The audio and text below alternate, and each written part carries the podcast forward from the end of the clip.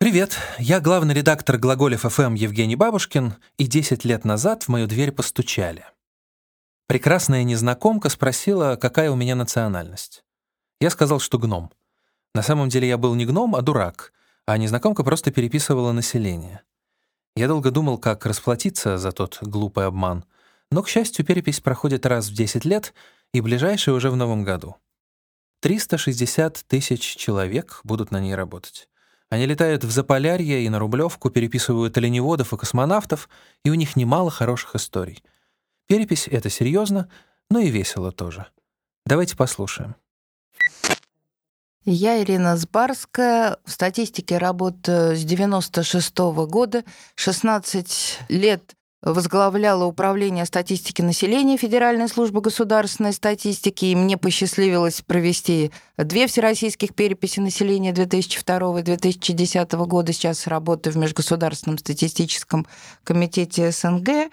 98 год, э, руководство Росстата послало меня посмотреть, а как э, за океаном, за морем-океаном в Соединенные Штаты Америки. Э, мы поехали в одну семью. Ну, надо сказать, э, что э, Сакраменто, вот то западное побережье, там очень э, много выходцев из бывшего Советского Союза, в частности, вот из э, Украины, Э, было. И мы, значит, э, входим э, в такой многоквартирный дом, поднимаемся на этаж, звонок в дверь, нам открывает пожилая супружеская пара, и вы представляете, вот это какой-то, ну, наверное, седьмой, восьмой этаж. Я захожу и попадаю в быт украинской избы, то есть с рушничками, ковриками, э, ну, просто вот один к одному перенесенный быт. Потом были уже пробные переписи э, в России. До сих пор э, помню, когда мы пришли в одну семью э, в Ижевске, задаем вопросы источники средств существования. Э, женщина с двумя детьми, без мужа, ситуация очень тяжелая. И, э, ну, один из источников средств существования, пособие на детей. И там переписчик ставит, ну, хочет поставить, вы, говорит, пособие на детей получаете. И тут, знаете, вот эта женщина, ну, такой эмоциональный э, взрыв. Он говорит, нам уже полгода этих пособий не платят. Так что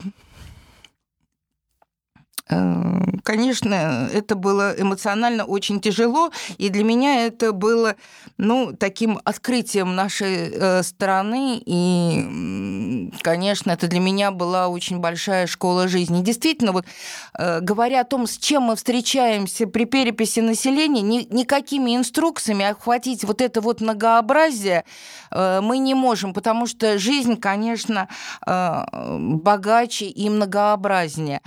Э, ну, чтобы не заканчивать свою часть выступления на грустной ноте, я могу сказать, что мне очень запомнилось, это было очень волнительно.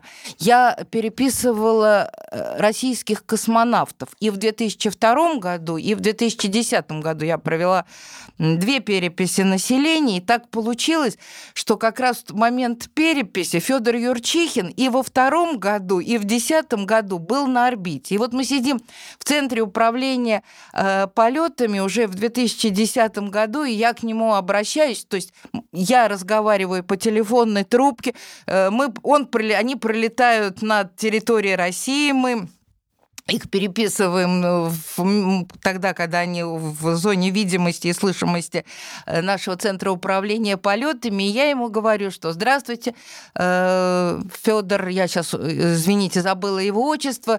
Ну вот в 2002 году вы были в космосе, а я вас переписывала, тоже сидя здесь в центре управления полетами. Совсем недавно я узнала, что Федор Юрчихин – это российский космонавт, у которого самое большое число налетов э, и пребывания в космосе. Ну вот, а мне так повезло, что я его переписывала. И вы знаете, это для меня было настолько волнительно. Вот мои коллеги, которые сидели и слушали, как я ему задаю вопросы, говорят, что у меня голос, непривычно для меня, голос дрожал. Потому что я, вы знаете, когда вот представила вот это расстояние между, вот между мной, сидящей там в Королеве, и э, там, как они на орбите летают, то, конечно, я вот, честно говоря, вот это меня как-то так вот э, внутренне очень, ну, напрягло. Я, Альбина Руднева, при переписи 2010 года была начальником отдела демографической статистики, и мне представилась удивительная возможность, по мере того, как я там находилась и, и проверяла переписные листы, э, слетать э, в село Фарково. Был уже снег, была зима, зима, зима. А, когда приземлился вертолет, такое ощущение, что сбежалась вся деревня. Вот как показывают старые фильмы, когда э, это такой уникальный самолет, что-то такое уникальное, что-то такое торжественное, что такое необычное, так вот с этим столкнулась как раз я. Меня прямо трогали ребятишки, потому что очень много как раз э, коренных малочисленных народов проживают там, а преобладающая э, национальность там селькупы. На улице лодки стояли, потому что они Э, основной их вид э, деятельности, будем так говорить, это ловля рыбы, это охота, рыбалка, и, естественно, везде в синях висела эта рыба, ребятишки вокруг бегали, были очень рады новым людям, что как будто с большой земли прилетели люди, а, и очень доброжелательно, конечно, нас встретили. А вообще мы дислоцировались в сельсовете местном. А, это обыкновенный деревянный дом с печкой, и на нем висел флаг переходя от одного двора к двору, так как это был контрольный обход, а, люди очень добродушно встречали, рассказывали о себе все, рассказывали о тех проблемах, с которыми они сталкиваются там, рассказывали о том, как они воспитывают детей. Они э, были, что меня поразило, голубоглазые – обычно вот коренные малочисленные народы, которые проживают у нас на территории Красноярского края, это Селькупы, Кито, Нганасане, э, Эвенки, они в основном темноволосые и темноглазые. А вот здесь они вроде бы как ближе к темному волосы, а глаза голубые, прямо небесные глаза. И все ребятишки, ну, как мал-мала меньше, 7 э, лет, 6 лет, 3 года. И все ребятишки друг за другом, все в одном, э, как говорится, так как это э, дома деревянные все, все на земле, естественно, везде печки. И вот столько, так сказать, одежды ребятишек, валенки уже сушатся, и все они прямо вот тебя облепляют, такое ощущение, что, ну, прям, ну, человека с большой земли видят, прям хотели потрогать меня, хотя я сама, как говорится, по себе темненькая, ну, видать, э, чем-то отличаются все равно люди, э, от, и очень много э, везде практически собаки, потому что это люди, которые занимаются э, охотой, рыбалкой, естественно, у всех практически собаки-лайки. Очень жаль, что в целом по Таруханскому району численность населения, конечно, снижается. Вот по переписи 2010 э, года было около 19 тысяч э, населения в целом по району, а сейчас уже 15 э, 660 человек на текущую дату. А, чем уникальна эта территория, что все населенные пункты очень разбросаны друг от друга, поэтому сообщение только вертолетное от центра села Туруханск я Андрианова Оксана Николаевна а, из города Красноярска. Начала свою деятельность в Федеральной службе статистики в 2002 году на переписи населения. Первого человека я опрашивала два с половиной часа. А, ну, спасибо ему за терпение. А, второй человек у меня уже побыстрее пошла работа. Ну и так далее, и так далее. В общем, я как-то справилась со своим заданием – и в итоге, по итогам переписи, меня даже наградили. Это был э, знак отличия. Первая в жизни правительственная такая награда. И участок у меня был, э, участок был такой, где проживали э, мигранты, переселенцы из Нагорно-Карабахской области. То есть там были и азербайджанцы, и армяне, и другие национальности. А они к нам ехали по той причине, что в Нагорном Карабахе был национальный конфликт. И вот люди, простые люди, которые были далеки от политики, от э, вот этих всех э, претензий э, политиканов, они просто бежали из своей местности, чтобы спасти жизнь, спасти своих детей. И нашли приют вот в нашем городе Красноярске. Так случилось, что наши государственные власти предоставили им место проживания в одном доме. То есть там жили вот как раз те самые люди, которые между собой враждовали, находясь в Нагорном Карабахе. Здесь же я заметила, что они дружелюбно относились друг к другу, дружили семьями, ходили в гости, так как проживали на одной площадке в подъезде. Вот. И э, очень гостеприимный народ. Приглашали меня э, за стол, чаепитие устраивали, с собой угощали, конфеты давали. То есть у меня самое приятное впечатление сложилось об этих людях. Так как наша страна многонациональная, вот я смогла во время переписи встретиться со многими национальностями, а, находясь в Красноярске и никуда не выезжая. Они рассказывали о своей жизни, о своей культуре, то есть мы могли э, обмениваться какой-то информацией уже за рамках за рамках э, вот, э, статистической переписи, а просто по-человечески.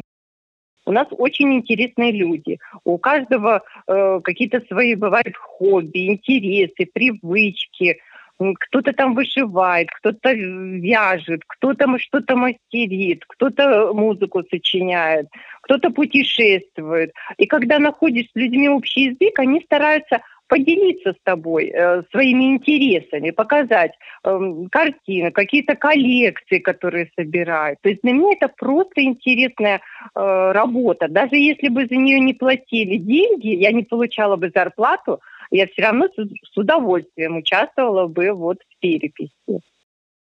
Был такой случай, уже было поздно, у нас зимой, э, осенью темнеет э, рано, и э, вот уже темно было, я постучала в дверь, думаю, наверное, мне не откроют.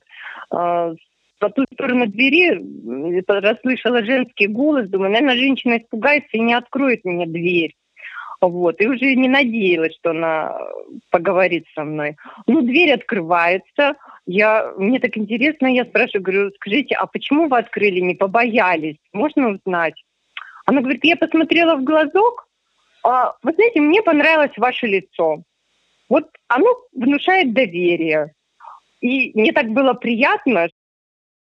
Я не могу сказать, что люди стали лучше, хуже, доверчивее, недоверчивее. Люди разные.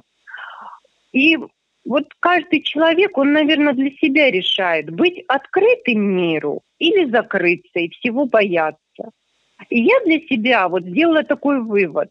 Даже если э, нужно быть открытым, потому что даже если тебя, ну вот кто-то где-то обидит и обманет, это будет такая незначительная доля, да, вот э, в твоей жизни урона, да, потери, что она несравнима с тем э, вот большим э, большим ощущением добра, которое ты можешь получить, э, будучи открытым э, другим людям.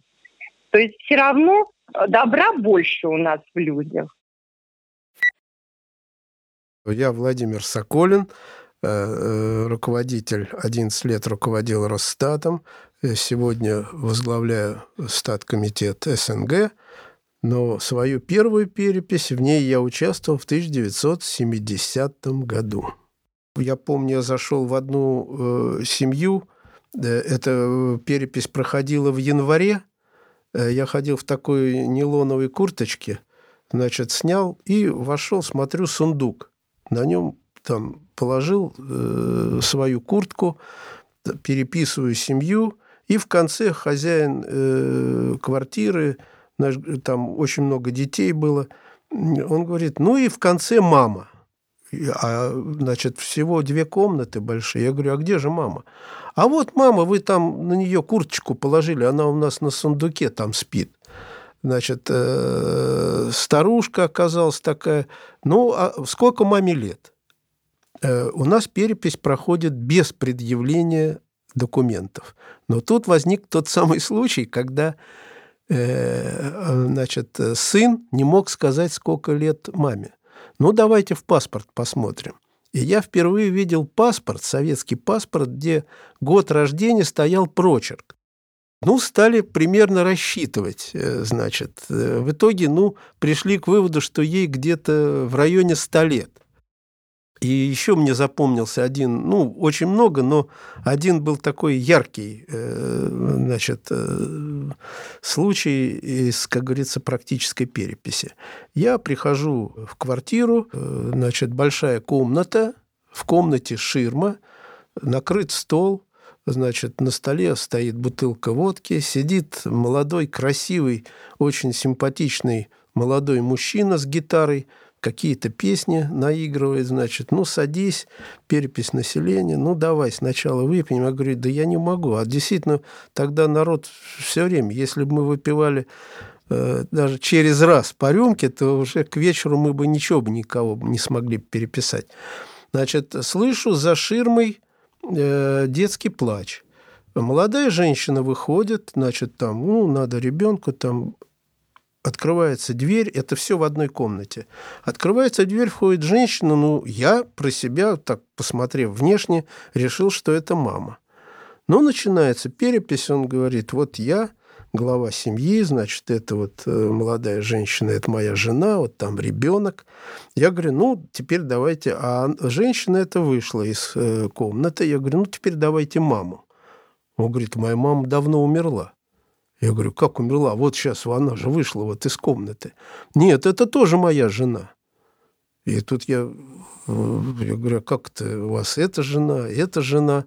А он так с улыбкой, он говорит, понимаете, я вот э, женился, вот это моя первая жена, на которую искали мама. Ну, потом я попал в тюрьму, он, значит, э, достает мне справку об освобождении там. Потом вот э, я был, значит, на поселении, тут вот познакомился с этой вот молодой женщиной, вот у нас ребенок родился, вот мы сейчас, э, значит, приехали в Москву, и вот живем все вместе. Ну, я, значит, а что делать? Я записываю, значит, прихожу на инструкторский участок, даже до сих пор запомнил своего первого инструктора, она преподаватель у нас в МСИ была, Изольда Аркадьевна Ягодкина. Значит, я ей говорю, Изольда Аркадьевна, вот такой случай. Она говорит, ты что, ты хочешь, чтобы наш участок опозорился? Две жены у одного этого.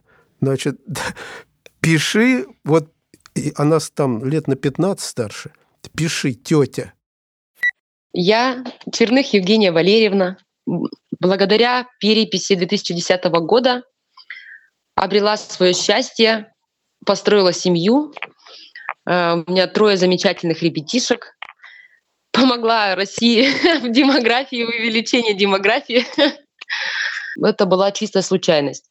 Мы с подругой гуляли и увидели объявление – Э, зашли, значит, на пункт, спросили, э, что да как, подали документы и ждали, пригласят нас или не пригласят. Самая прелесть, так скажем, в моей работе переписчиком с тех времен, с 2010 года, это было знакомство с моим мужем. Происходило все тоже спонтанно. Я, значит, была просто со стороны, то есть мы с подружкой пришли, сдали документы, а он еще на тот период времени был студентом. И получается, практику проходи, чтобы практику пройти, им предложили, в общем, участвовать в переписи. И мы встречались исключительно вечерами, когда приходили на свой участок и сдавали бумаги, которые мы уже прошли, кого переписали и так далее. Ну и все, и после переписи, значит, э, вскоре мы через два месяца, значит, он предложил э, мне на не, это, выйти замуж за него. И, в общем, у нас сейчас э, трое ребятишек. Я Олеся Суроп. Пришла работать в статистику на перепись 2010 года переписчиком. В данный момент я работаю в Сахалинстате начальником отдела статистики населения. Сама перепись проходила в течение двух недель. Нагрузка на переписчика составляла 400 человек в среднем. То есть, ну, у меня было там чуть больше, сейчас уже точно не вспомню, по-моему, 410. Зарплата, конечно, была небольшая. То есть на руки мы получили там что-то около 9 тысяч 10 лет назад. Сейчас переписчики будут работать у нас на планшетах. Средняя нагрузка на переписчика будет 550 человек. Перепись непосредственно переписчиками будет проходить с 4 по 27 октября. И зарплата у него ну, с 13% 16 200. На первом обучении, что нам сказали, это то, что вы должны быть коммуникабельны и очень добрыми людьми очень внимательными и отзывчивыми. Вам придется общаться абсолютно с разным контингентом. Это то, чему начинают учить, так скажем, переписчиков. Умению общаться с людьми, умению, может быть, где-то угождать, а, где-то уговаривать, наверное, так. Улыбаться постоянно и не раздражать человека, к которому ты пришел. Несмотря на то, что на участке у нас находились списки, предоставленные УВД неблагополучных семей, у нас всегда дежурил участковый, который помогал нам работать с этими семьями, ходил с нами, с нами ходили инструктора, заведующие переписным не отказывали. Ну, наверное, все равно этот страх присутствует. Постучишь в квартиру, откроет непонятно кто. Эм, были случаи у нас на участке, там и чай приглашают пить, и все, и все равно как бы страх есть. Особенно в основном ты ходишь вечером. Конечно, осень, уже темно, так скажем.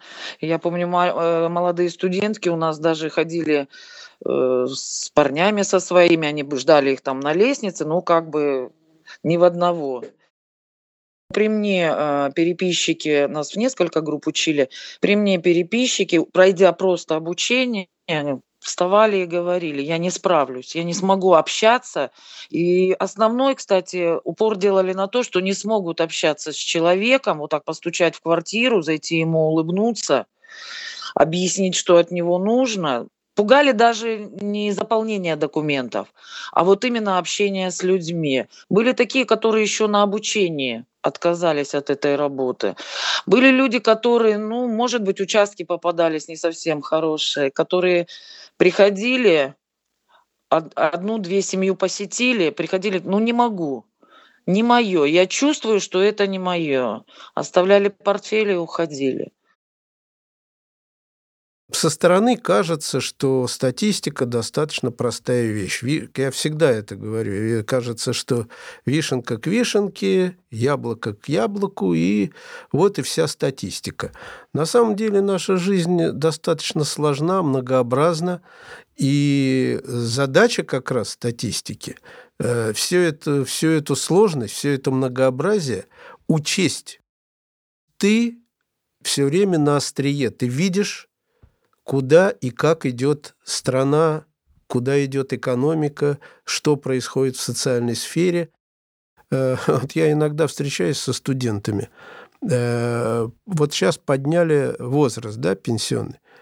Но молодым людям, когда я задаю вопрос, вас это волнует? Нет, это их не волнует. Это им кажется, что это еще далеко, еще надо жениться, еще появятся дети, еще дети вырастут, они еще сами там проблемы с работой, где будут работать, где будут жить. А что им думать сегодня о пенсии? А вот как ни странно, а, а, а, а перепись на население, она сегодня как раз отвечает на те вопросы, что с ними произойдет через 40-50 лет. Для нас очень важны эти процессы, потому что они могут смягчить ту сложную демографическую ситуацию, в которой оказалась Россия. Вот это все может отразить только перепись населения. Никакие базы данных, ни МВД, ни ФСБ ни, ни на эти вопросы не могут ответить. Миграция – браки, разводы, уровень бедности, уровень жизни населения, образование населения. То есть вы понимаете, это все то, что нас окружает, в общем, в нашей повседневной жизни. А для того, чтобы передать о том, что происходит, какие тенденции, лучше, хуже, мы, не замечая того, сами пользуемся теми коэффициентами, которые рассчитывает статистика вся история нашей страны и демографическая история страны, она такова, что у нас есть так называемые выбитые поколения. И вот э, я могу сказать, что после переписи 1979 года наши э, коллеги, предшественники в ЦСУ СССР, в Госплане СССР делали очередной демографический прогноз.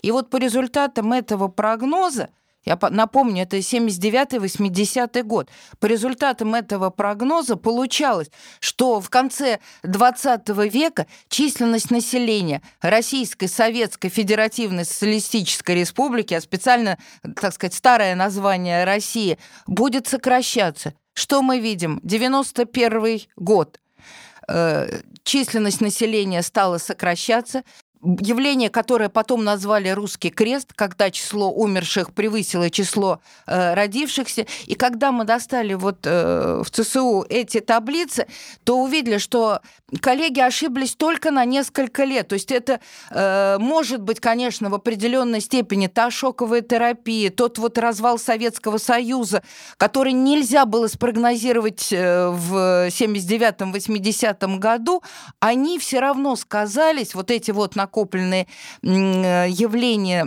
этот кумулятивный эффект сказался, и население России стало сокращаться. Это не, не могло произойти одномоментно. Это результат всего того демографического развития России в 20 веке. Уважаемые граждане, скоро перепись 2020 года. Не бойтесь ее, не бойтесь переписчиков. У каждого переписчика есть обязательно своя атрибутика вы всегда можете попросить у них э, удостоверение. Не бойтесь отвечать на вопросы, которые будет задавать переписчик. Это очень важно понимать, как люди живут. Будьте доброжелательными, не пугайтесь. Это всегда возможность э, с кем-то познакомиться, задать э, вопросы, э, узнать Подождите, сейчас запуталась. У нас Красноярский край очень большой, территория очень протяженная, с юга на север, с запада на восток, то, то есть это тысячи километров. И вот у меня такая мечта, наверное, она несбыточная, конечно, но мечтать не запретишь. Я хотела бы поехать э, в районы Дальнего Севера, э, переписывать вот как раз э, этих северных народов, посмотреть, э, познакомиться с их бытом, культурой, как они вообще живут, о чем говорят, что думают. Э, наверное, э, человеку нужно э, жить в гармонии с природой, с животными, и тогда человек получает э, минуты счастья. Я думаю, если представится такая возможность при переписи 2020 года, то я буду этому очень рада и буду рада встрече э, с этими людьми. Глаголев FM.